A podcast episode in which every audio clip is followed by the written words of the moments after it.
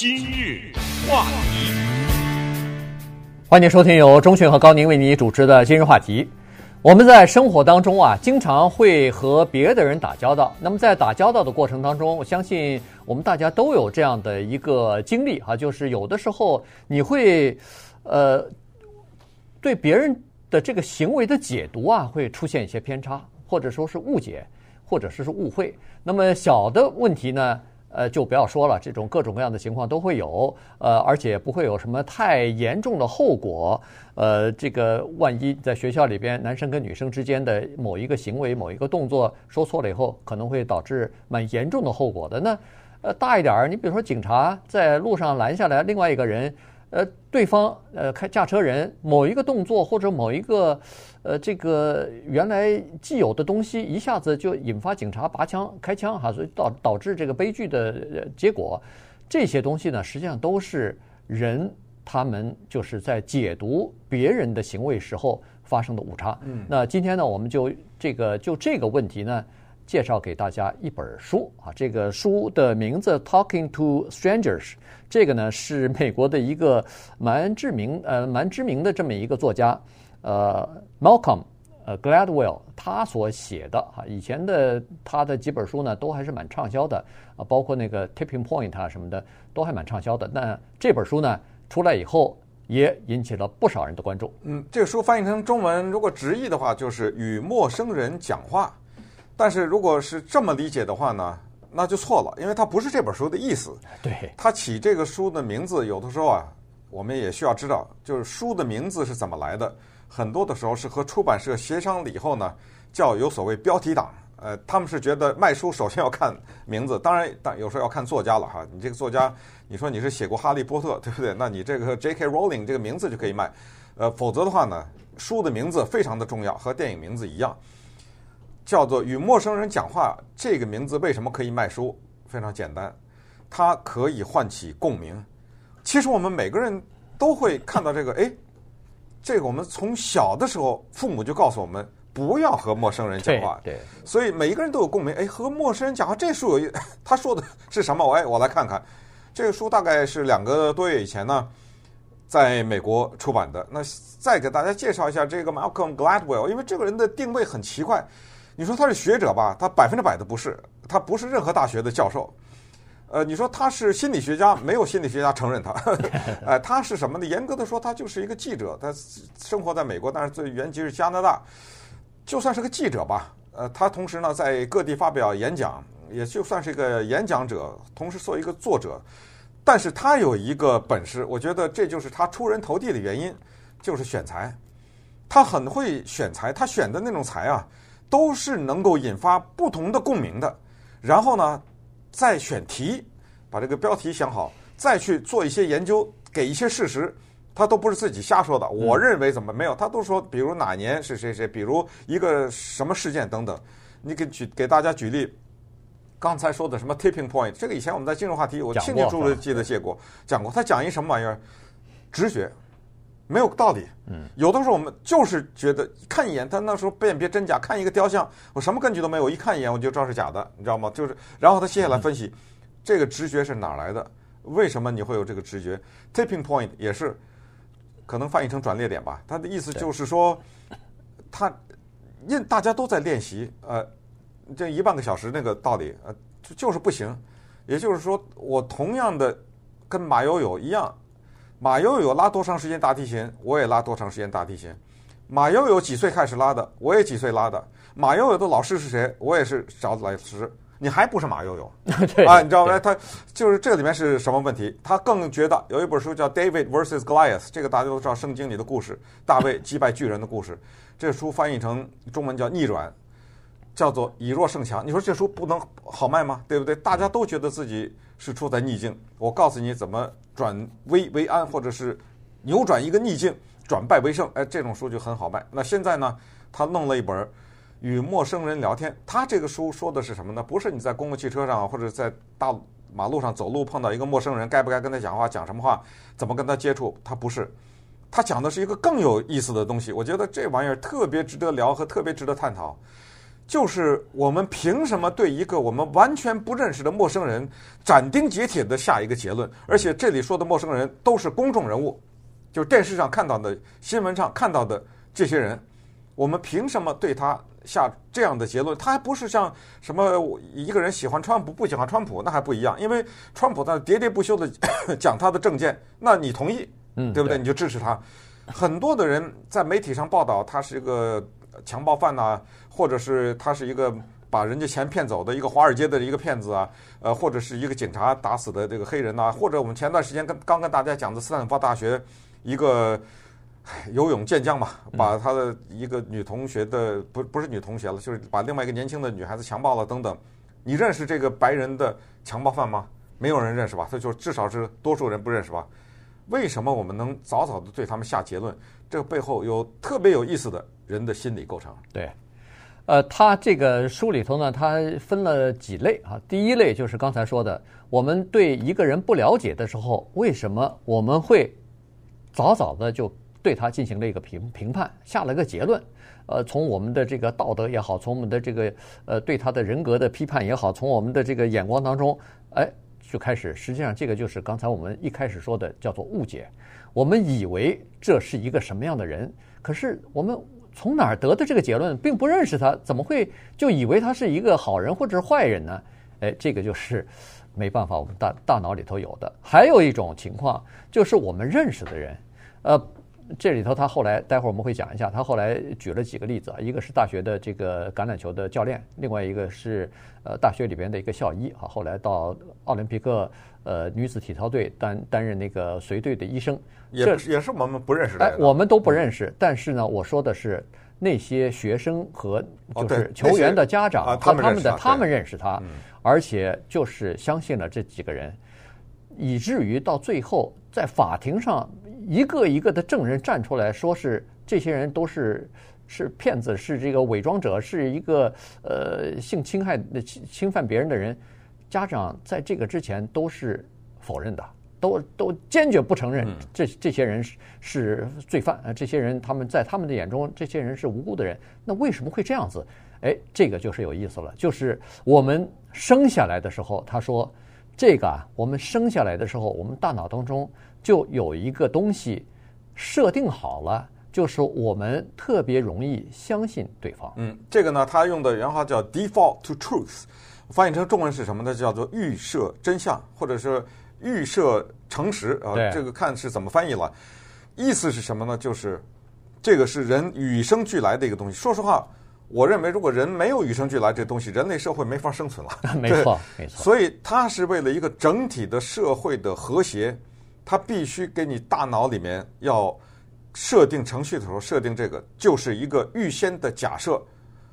人是按部落分的，我这个部落的人都是为了这个部落的更大的利益服务，都是为我好。对，他的努力都是为我好，他不可能骗我，他不可能是不诚实的。那么建筑在这个基础之上呢，于是就引出了下一个，我们在生活中常常会。发现有这两个东西，一个叫失望，一个叫生气。说实话，你想一想，这两个东西怎么会产生？什么叫失望？你一定是有一定的希望才会有失望。那你怎么会有希望？什么叫生气？生气就是这个事情没有按照我想的发展。那么现在呢，他就告诉你，对不起，这个世界不按照你想的事情发展。这就是最核心的。呃，有一个电影。特别的次要的一个电影啊，不是很主要的一个电影，叫好像是叫《The Only Boy in New York》啊，纽约的唯一男孩，还是叫《The Last Boy in New York》呃，纽约的最后一个男孩，我忘了。那个电影本身很一般啊，讲是爸爸和儿子都喜欢同一个女人，但是那里面这个女主人讲的一句话，我觉得看完以后，我觉得如果这个电影一无是处的话，就这句话简直是点睛到一一这不可思议的一个程度。她说。这个女的对这个男孩子讲，因为再次强调是爸爸和儿子共同爱上，呃，或者更确切说是儿子爱上了爸爸的情人啊。这个女的就跟这个儿子，她也知道这年轻人爱上，她就说：“她说，你知道什么东西哪两点的距离最远吗？你可能想什么从地球到太阳啊什么之类的。”他说：“不是，他说两点最远的那个距离是你认为一个事情会怎么发生，和它实际发生，那 那个距离是最远的。呃，你千万不能被那个愿望所欺骗。那稍待会儿呢，我们再看一看 Malcolm 呃 Gladwell 他这本新书《与陌生人讲话》，他提到的哪些陌生人，以及我们的认知当中有哪些误解。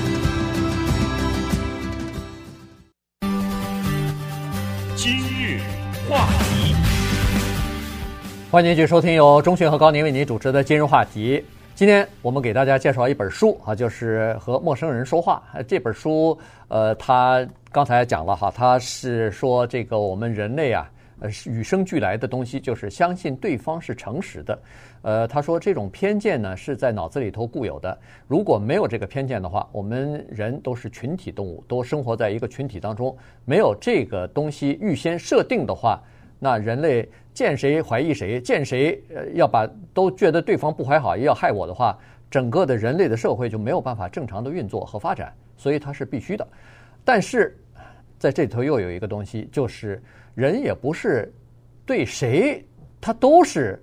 呃，这个就是相信的，他有几种人是不相信的，这个很有意思。首先，我们如果看到一个销售人员的话，我们先设定了说这个人会撒谎，他来骗我了，他来骗我，他会骗我，那可见就是销售人员让太多的人上过当、受过骗。啊，在心理当中有的时候都不觉得呃生气，都不觉得愤怒了，原因就是说谁让我相信他的呢？他就是应该骗我的，已经到了这种程度了。第二类人，我们是不认识的人，真正的陌生人，在街上的陌生人，这个我们是不太相信的啊。大部分的人都是一样，这个就是从原始社会当中，就是一个陌生人，他不是我部落里头的人，那不是我部落里头的人，我当然不能相信他的诚实，我只能怀疑他很可能会破坏我们，呃，会捣乱啊。这个是另外一个，还有一个呢，就是。明明被别人所贴上标签，说这个人是个犯罪的人，是个犯罪分子。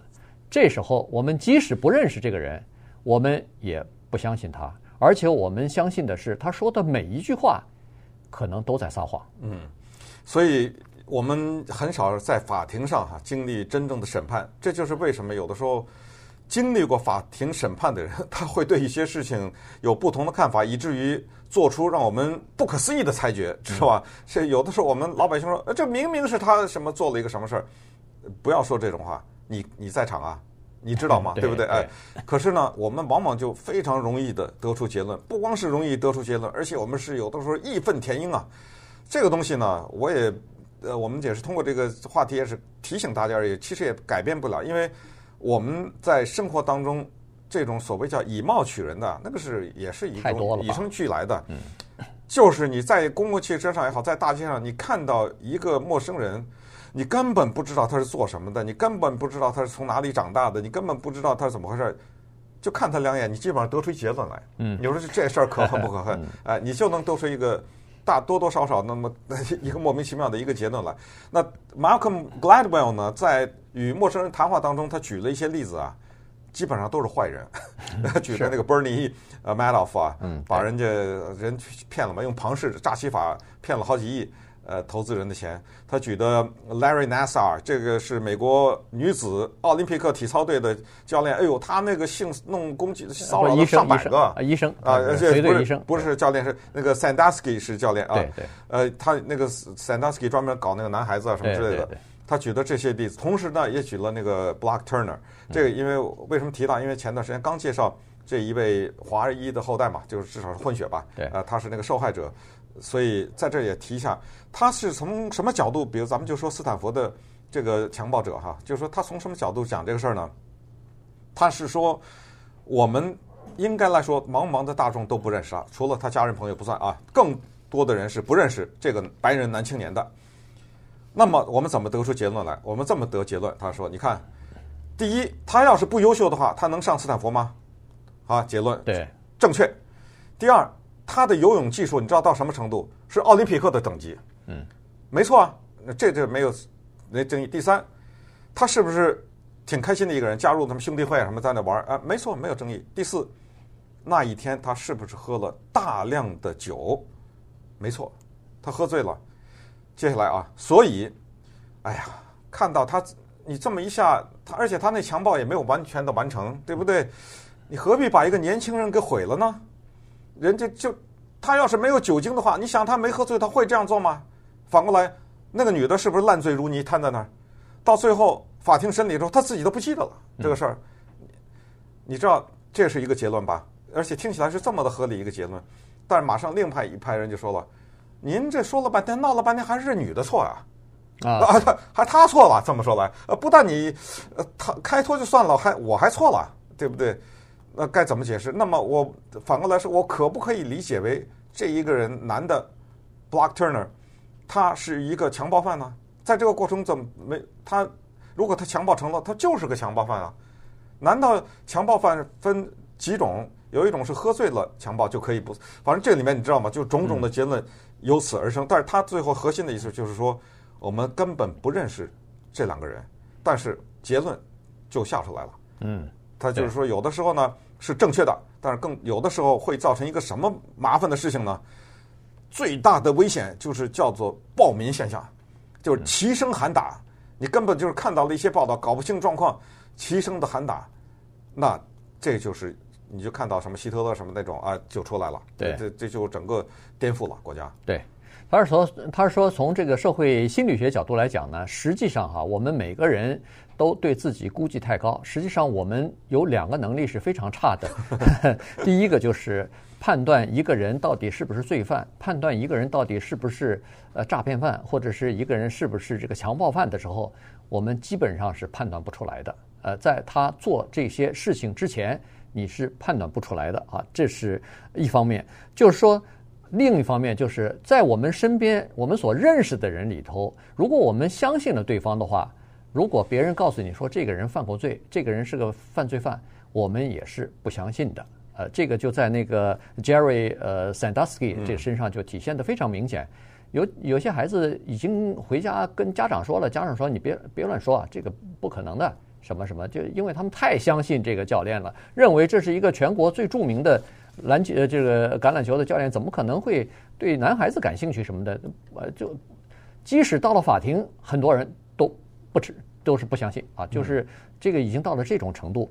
呃，还有一个呢，他说实际上呀，很多事情都是相互之间的误判所造成的。他举了个例子，就是二零一五年的时候，呃，一个警察，这个警察的名字叫做呃 Brian 呃 Brian 哎 Brian。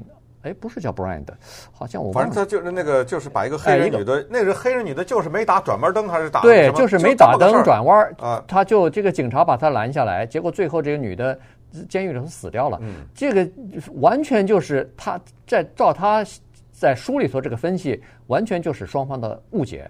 他说你很多人就把后来把这个事情说成是种族歧视，他分析说。应该不是主要的原因，因为在这个城市里边，警察局有明确的规定，守则上告诉警员，在巡逻的时候要注意那些心不在焉，而且开车非常紧张、晃晃悠悠的这些人，因为这些人很可能暗示着他可能有更大的犯罪的行为。所以他那天这个白人的警员看到了这样一辆车，没有打灯，可能因为报道没有说，也可能在开车的过程当中他有分心的现象。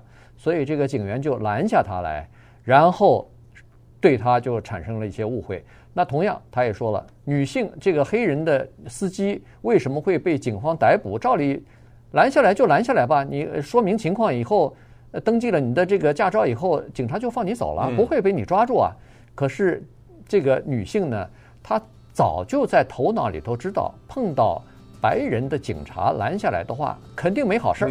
呃，他是，所以呢，他在语言语当中，在行为当中就产生了一些冲突，或者是辱骂，或者是反正是冒犯吧。哎，警察觉得，哎，你还有理了，哎，就把他给抓住。这你看，这于是冲突就升级，对，呃、升级到最后把命搭进去了。